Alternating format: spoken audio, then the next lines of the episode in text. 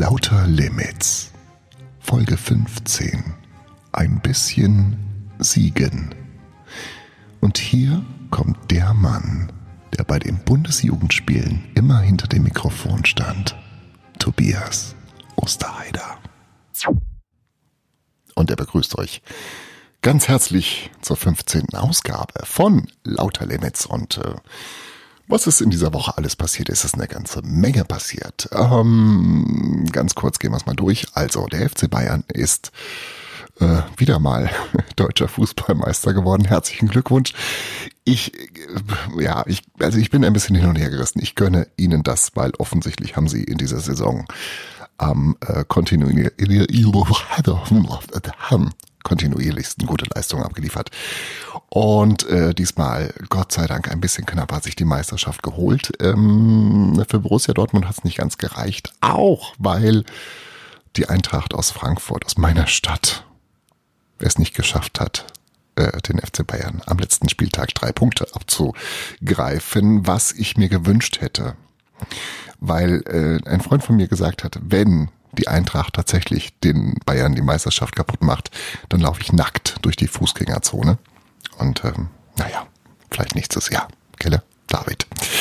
Dann äh, mindestens genauso spannend war der Eurovision Song Contest, der gestern über die Bühne lief.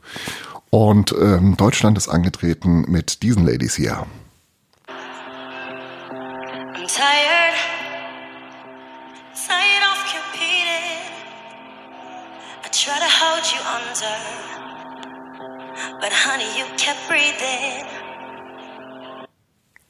I'm tired of competing.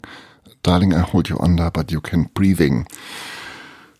Ich glaube erstmal, es heißt you can't breathe, aber gut ähm, Sisters sind für Deutschland angetreten und immerhin nicht auf dem letzten Platz gelandet, sondern auf dem drittletzten. Herzlichen Glückwunsch dafür. Und ähm, also irgendwie Deutschland und ESC in letzter Zeit, hm, glaube nicht so gut. Interessanterweise bezahlt äh, bezahlen wir aber ungefähr zwischen drei und 400 Millionen allein dafür, dass wir teilnehmen dürfen. Und das ist es doch wert, 400 Millionen für dieses komische Lied. Ah, ich weiß nicht. Unfassbar. Noch schlechter als, äh, als Sisters war nur der Auftritt von Madonna, die ja wirklich, äh, also wenn man sich das mal anguckt, gerne mal auf YouTube schauen. Die hat ihre besten Zeiten auch lange hinter sich. In Würde altern ist nicht so ihr Ding. Ja, die Frage ist, warum, äh, warum äh, sind die Sisters so schlecht? Ich meine, äh, wir hatten Lena, wir hatten Nicole, die beides Male äh, gewonnen haben. Und warum diese Frauen irgendwie so schlecht dabei sind, Frauen so toll.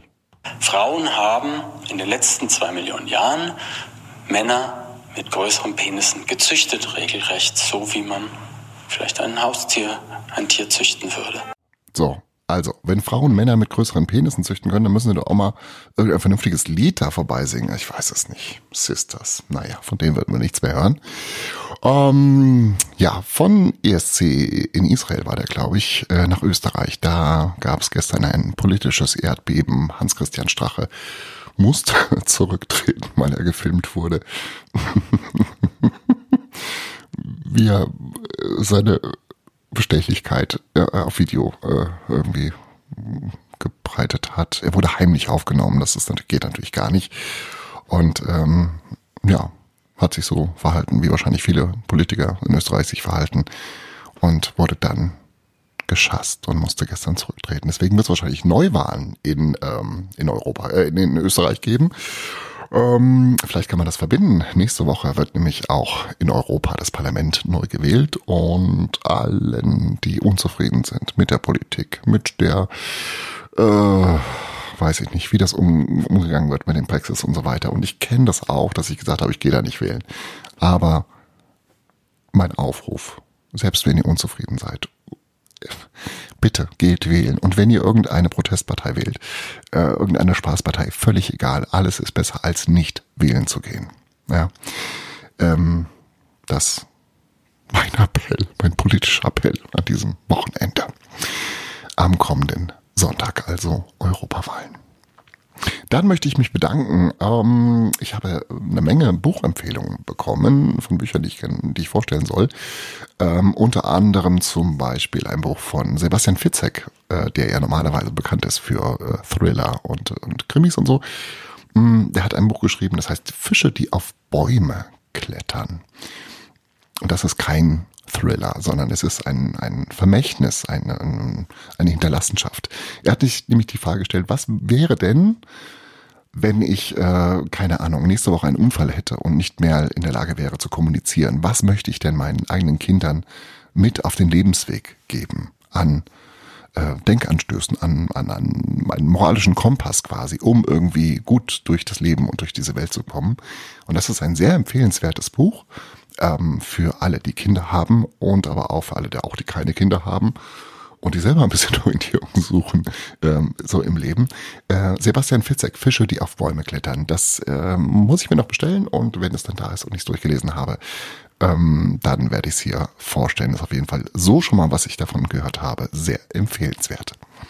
Das kommt ein bisschen später und auch ein anderes Buch wurde mir empfohlen und gleich geschenkt zugeschickt. Das ist natürlich perfekt. Ähm, das müsst man so einführen. Wenn ihr Buchempfehlungen habt, schickt mir das Buch bitte. Ähm, das Buch, da bin ich gerade mittendrin, das zu lesen, deswegen kann ich es noch nicht empfehlen. Ich möchte es gerne erst fertig lesen, ist von Sandor Marai und heißt Die Glut. Eine literarische Wiederentdeckung ersten Ranges. Ähm, es ist sehr gut geschrieben bisher und die Geschichte ist noch ein bisschen spannend. Ich weiß noch nicht, worauf es hinausläuft. Und wenn ich es äh, fertig gelesen haben werde, was wahrscheinlich in der kommenden Woche passiert, dann werde ich ein bisschen über dieses Buch berichten. Also das dann später. Und ähm, sonst gibt's von meiner Seite aus nichts Aktuelles. Nö. Mm. Ich habe mir für die heutige Buch, nee, erstmal, erstmal anders. Erstmal, erstmal den, erstmal den Jingle. Lauter Limits liest Literatur. Was verdammt nochmal ist da drin? Die Buchempfehlung der Woche. So, so ist es richtig.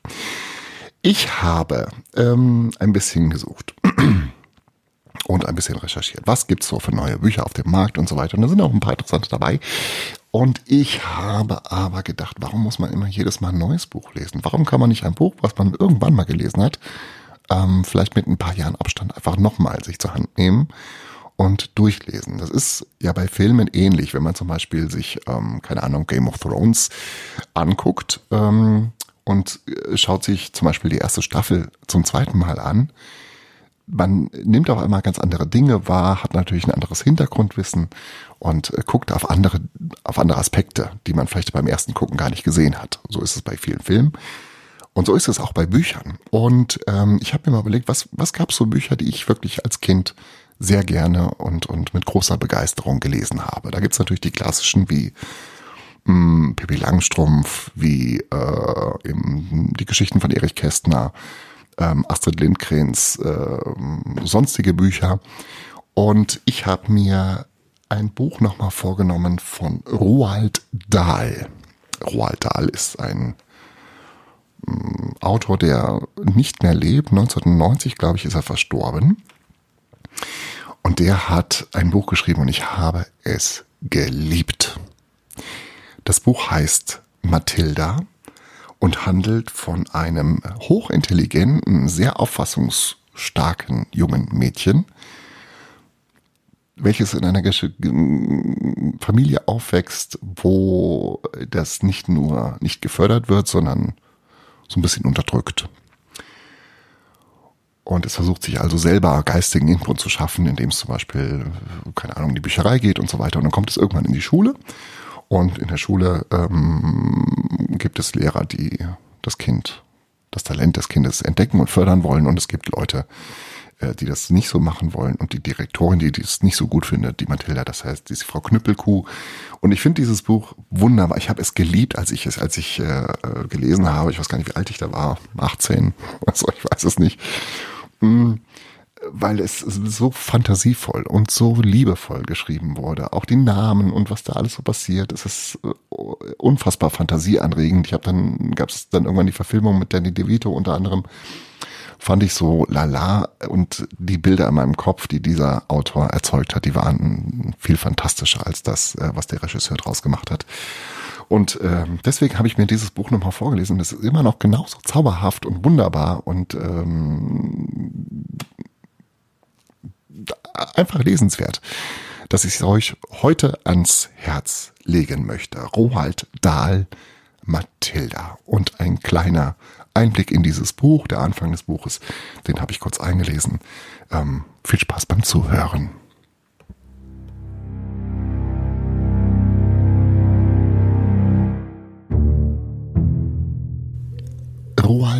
Dahl Mathilda Mütter und Väter sind komisch. Ihr eigenes Kind kann eine noch so widerliche kleine Ratte sein, sie bilden sich trotzdem ein, er oder sie seien eine Offenbarung. Manche Eltern gehen sogar noch weiter. Sie werden aus lauter Liebe so verblendet, dass sie an ihrem Kind die Anzeichen eines wahren Genies erkennen. Das wäre ja alles nicht so schlimm, so geht's eben zu auf der Welt. Nur wenn diese Eltern auch noch anfangen, uns was vorzuschwärmen von den Wundergaben ihrer eigenen umwerfenden Sprösslinge, dann kann man wirklich nur noch keuchen. Wo ist der Eimer? Ich muss kotzen. Lehrer haben unter diesem Gequatsche eingebildete Eltern ganz schön zu leiden. Aber sie können sich wenigstens rächen, wenn sie Zeugnisse schreiben. Wenn ich Lehrer wäre, würde ich mir für die Kinder solcher Affeneltern regelrechte Verrisse zusammenbrauen. Ihr Sohn Maximilian, würde ich schreiben, ist ein totaler Waschlappen. Ich hoffe, dass Sie über ein Familienunternehmen verfügen, in dem Sie ihn nach der Schule unterbringen können, denn es ist sonnenklar, dass ihn kein denkender Mensch freiwillig bei sich einstellen würde. Und ähm, wenn ich an dem betreffenden Tage meine dichterische Ader spürte, würde ich vielleicht schreiben, es klingt zwar merkwürdig, ist aber eine Tatsache, dass die Hörorgane der Heuschrecken seitlich vom Magen angebracht sind. Nach dem zu urteilen, was ihre Tochter Vanessa in diesem Schuljahr gelernt hat, scheint sie überhaupt gar keine Hörorgane zu besitzen. Kann sein, dass ich mich sogar noch eingehender mit der Naturgeschichte befassen und sagen würde, die sich häutende Zikade bleibt im Puppenzustand sechs Jahre lang im Verborgenen und verbringt nicht mehr als sechs Tage als freies Insekt in Licht und Luft. Ihr Sohn hat in dieser Schule sechs Jahre im Puppentiefschlaf zugebracht, aber wir warten noch heute darauf, dass er aus seiner Larve schlüpft. Ein besonders boshaftes kleines Mädchen könnte mich reizen, Folgendes zu formulieren. Fiona zeigt die gleiche kühle Schönheit wie ein Eisberg, hat jedoch im Gegensatz zu diesem absolut nichts unter der Oberfläche. Hm. Ich glaube, es wäre mir ein reines Vergnügen, diese Zeugnisse für die kleinen Scheusal aus meiner Klasse zu schreiben, aber dies soll genügen. Wir müssen weiterkommen. Gelegentlich stößt man auf Eltern, die das genaue Gegenteil darstellen, die sich nicht die Bohne um ihre Kinder kümmern, und die sind natürlich noch viel schlimmer als diejenigen, die ihre Kinder anbeten. Herr und Frau Wurmwald gehörten in diese Kategorie von Eltern. Sie hatten einen Sohn namens Michael und eine Tochter namens Mathilda. Und die Eltern behandelten Mathilda nicht anders als ein Stück Schorf. Mit Schorf muss man einfach leben, bis die richtige Zeit gekommen ist. Dann kann man ihn abholen und wegschnippen. Herr und Frau Wurmwald wünschten sich geradezu sehnlichst die Zeit herbei, zu der sie ihre kleine Tochter abholen und wegschnippen konnten, möglichst in die nächste Grafschaft oder noch viel weiter weg. Es ist schon schlimm genug, wenn Eltern ganz gewöhnliche Kinder wie Schorf und Fliegenschiss behandeln, aber wenn das betreffende Kind außergewöhnlich ist, und damit meine ich blitzgescheit und sehr verständig, dann ist es am allerschlimmsten. Mathilda war beides aber überwiegend blitzgescheit. Ihr Verstand war so hell und scharf und sie begaß Äh, sie besaß eine so schnelle Auffassungsgabe, dass diese Talente selbst den meisten unterbelichteten Eltern aufgefallen wären. Herr und Frau Wurmwald waren jedoch alle beide so beschränkt und nur mit ihren einen, mit ihren kleinen albernen Alltagsdingen befasst, dass sie nicht imstande waren, an ihrer Tochter etwas Außergewöhnliches festzustellen. Ehrlich gesagt, hätten sie es nicht einmal gemerkt, wenn sie mit einem gebrochenen Bein ins Haus gekrochen wäre. Mathildas Bruder Michael war ein ganz normaler Junge, aber bei seiner Schwester konnte einem, wie gesagt, der Kinnladen herunterklappen. Mit anderthalb Jahren redete sie fehlerlos und konnte ebenso viel Wörter wie die Erwachsenen. Statt dass die Eltern sie lobten, beschimpften sie sie als nervtötende Plappertasche und sagten streng, brave Mädchen wolle man sehen, aber nicht hören. Im Alter von drei Jahren hatte sie sich Mathilda das Lesen beigebracht, indem sie die Zeitungen und Magazine studierte, die im ganzen Haus herumlagen. Im Alter von vier Jahren konnte sie rasch und fließend lesen und fing natürlich an, sich sehnsüchtig nach Büchern umzuschauen.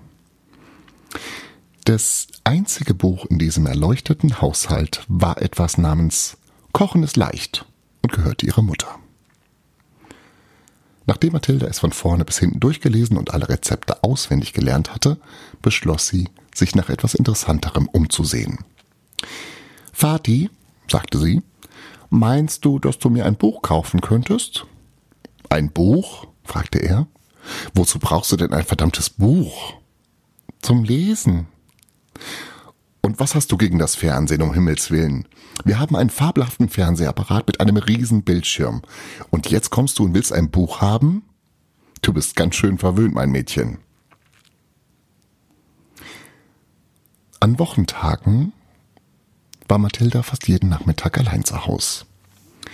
Ihr Bruder, der fünf Jahre älter war als sie, ging in die Schule, ihr Vater zur Arbeit und ihre Mutter fuhr zum Bingo-Spielen in eine acht Kilometer entfernte Stadt. Frau Wurmwald war geradezu süchtig nach Bingo und spielte es an fünf Nachmittagen in der Woche. An dem Nachmittag, an dem sich ihr Vater geweigert hatte, ihr ein Buch zu kaufen, machte sich Mathilda ganz allein auf den Weg und ging in die Stadtbücherei. Dort stellte sie sich der Bibliothekarin vor, eine Frau Phelps. Sie fragte, ob sie sich ein bisschen hinsetzen und ein Buch lesen dürfe. Frau Phelps, etwas verwirrt, dass ein so kleines Mädchen ohne elterliche Begleitung bei ihr auftauchte, erwiderte ihr trotzdem, dass sie herzlich willkommen sei. Wo sind denn die Kinderbücher? erkundigte sich Mathilda. Sie stehen da drüben auf den untersten Regalen, erklärte ihr Frau Phelps. Möchtest du vielleicht gern, dass ich dir ein schönes mit lauter Bildern raussuche? Nein, danke, sagte Mathilda, ich kann das schon alleine. Von nun an bummelte Mathilda an jedem Nachmittag, sobald ihre Mutter zum Bingo gefahren war, zur Stadtbücherei hinunter. Der Weg war nur zehn Minuten lang und so blieben ihr herrliche zwei Stunden, in denen sie friedlich in einer gemütlichen Ecke hockte und ein Buch nach dem anderen verschlang. Nachdem sie alle Kinderbücher gelesen hatte, die es dort gab, begann sie sich auf der Suche nach etwas anderem zu machen. Frau Phelps, die sie in den vergangenen Wochen gebannt beobachtet hatte, kam nun hinter ihrem Tisch hervor und ging zu ihr. Kann ich dir helfen, Mathilda? fragte sie. Ich überlege mir gerade, was ich als nächstes lesen soll, antwortete sie. Mit den Kinderbüchern bin ich durch. Hm, du meinst, du hast dir alle Bilder angeschaut? Ja, aber gelesen habe ich die Bücher auch. Frau Phelps schaute von ihrer großen Höhe zu Mathilda hinab und Mathilda blickte geradewegs zu ihr empor. Ein paar habe ich ziemlich schwach gefunden, sagte Mathilda, aber ein paar andere waren zu schön. Am besten hat mir der geheime Garten gefallen. Da gab so viel Geheimnis drin. Das Geheimnis von dem Raum hinter der verschlossenen Tür und das Geheimnis von dem Garten hinter der hohen Mauer. Frau Phelps stand da, wie vom Donner gerührt. Wie alt bist du eigentlich genau, Mathilda? fragte sie. Vier Jahre und drei Monate, antwortete Mathilda.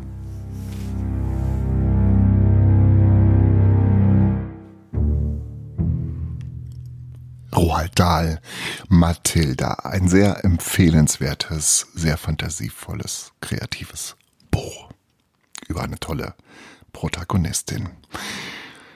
So, zum Schluss die traurige Nachricht. Sie können die Wahrheit doch gar nicht vertragen. Doch, es ist so. Morgen, nee, heute, am Sonntag, beziehungsweise morgen, je nachdem, bei welchem Streaming-Anbieter ihr seid, läuft sie an die definitiv letzte, finale Folge, das Ende von Game of Thrones. Traurig, dass eine Serie, die einen über Jahre begleitet hat, auf einmal zu Ende geht. Hm.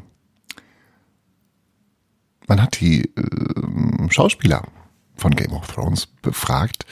Ähm, sag mal, der Tod welcher Filmfigur ähm, hat euch am meisten erfreut? Und was glaubt ihr, was sie gesagt haben? Die meisten äh, der befragten Schauspieler haben gesagt, Joffrey.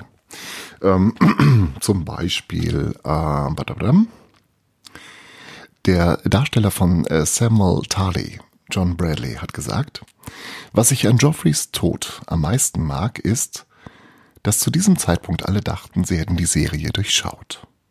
Sie dachten in Folge 9 jeder Staffel passieren die wichtigen Dinge und die großen Tode.